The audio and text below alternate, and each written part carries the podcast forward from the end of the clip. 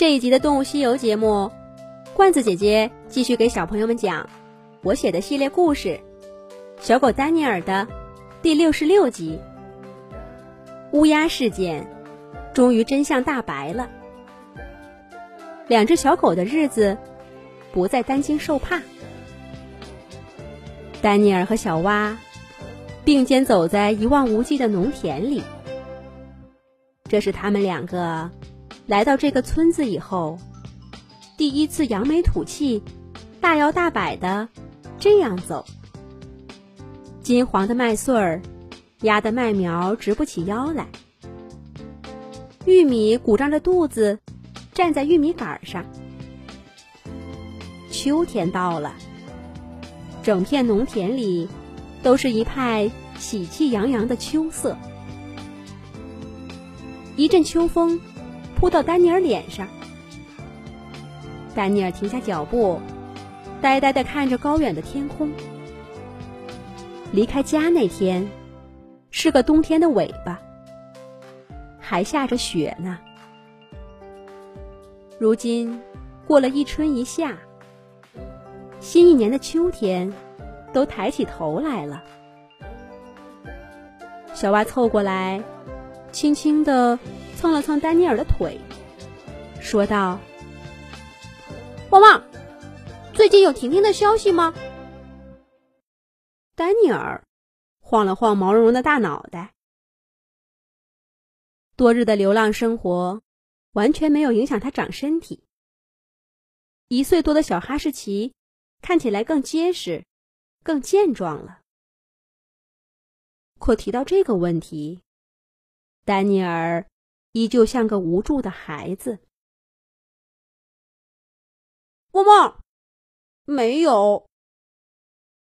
丹尼尔皱着小脸回答说：“其实我，嗨，我也不知道这是怎么回事儿。”在跟小蛙重逢之前，丹尼尔在村子里见到过一个坐在摩托车上的女孩子。那个女孩子像极了婷婷，丹尼尔追着车跑出好远，但还是被落下了。后来，在毛驴塔塔的鼓励下，丹尼尔把整个村子都找遍了，却再也没见过那辆摩托车。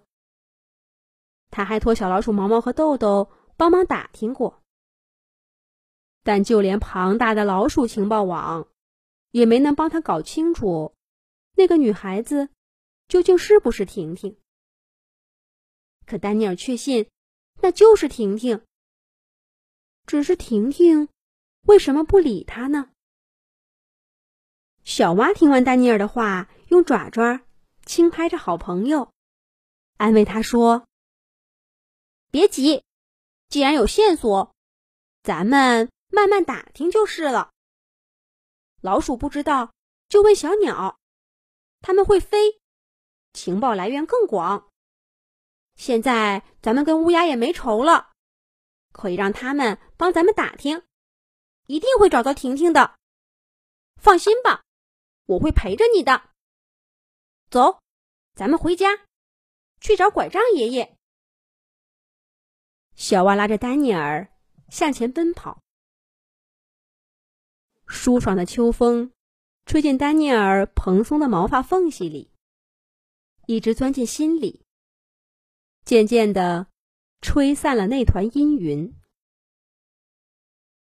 小狗丹尼尔很快跟好朋友比着赛撒起花来。嘿，丹尼尔冷不丁的用爪爪刨了一捧土，喷到小蛙脸上，笑着说。来追我呀！小蛙使劲甩甩头，顶着脑袋上没甩掉的一小撮土渣，叫着追上去。汪汪汪汪！别看我个头小，我的爪爪可厉害着呢。等我抓到你的！就这样，一大一小，一灰一黄，两只小狗欢笑着奔跑在金色的麦田里。把这欢乐一路带到拐杖爷爷家院子里。咦，拐杖爷爷家怎么跟平常不一样呢？好多的人，满满一院子都是。哎，那个小男孩不是小石头吗？可其他的人就都不认识了。丹尼尔和小蛙愣愣的站在门口。嘎嘎，你们俩干嘛呢？不认识家了？快进来呀！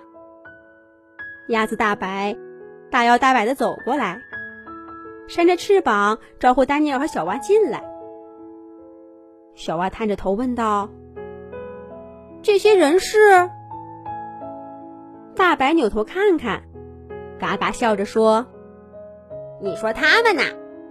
他们都是拐杖爷爷的儿子。”女儿、孙子和孙女呀，都是家里人。丹尼尔听了还是一头雾水。可他们怎么一下子？咯咯咯！怎么一下子都来了？是不是？公鸡宏观接过话茬：“因为秋收了呀，你们还不知道吧？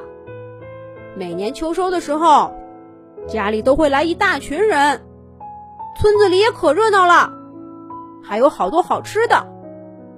你没见黑棕正在那儿养精神，准备干活吗？咦，这里有两只小狗。爷爷，爷爷，这是您新养的小狗吗？我喜欢这个泰迪，这个哈士奇好看。小孩子们扑过来，好奇的看着丹尼尔和小蛙。宏观大白他们摇摇摆摆、叽叽喳喳的刷着存在感。最高冷的黑猫小老虎躲在墙头上，俯着身子看着热闹的院子。秋收的喜悦在拐杖爷爷家里荡漾着。可究竟什么是秋收呢？小朋友们，你们是不是也一样？充满好奇呢，那就从下一集开始，让我们跟着丹尼尔和小蛙一块儿去田里看看去吧。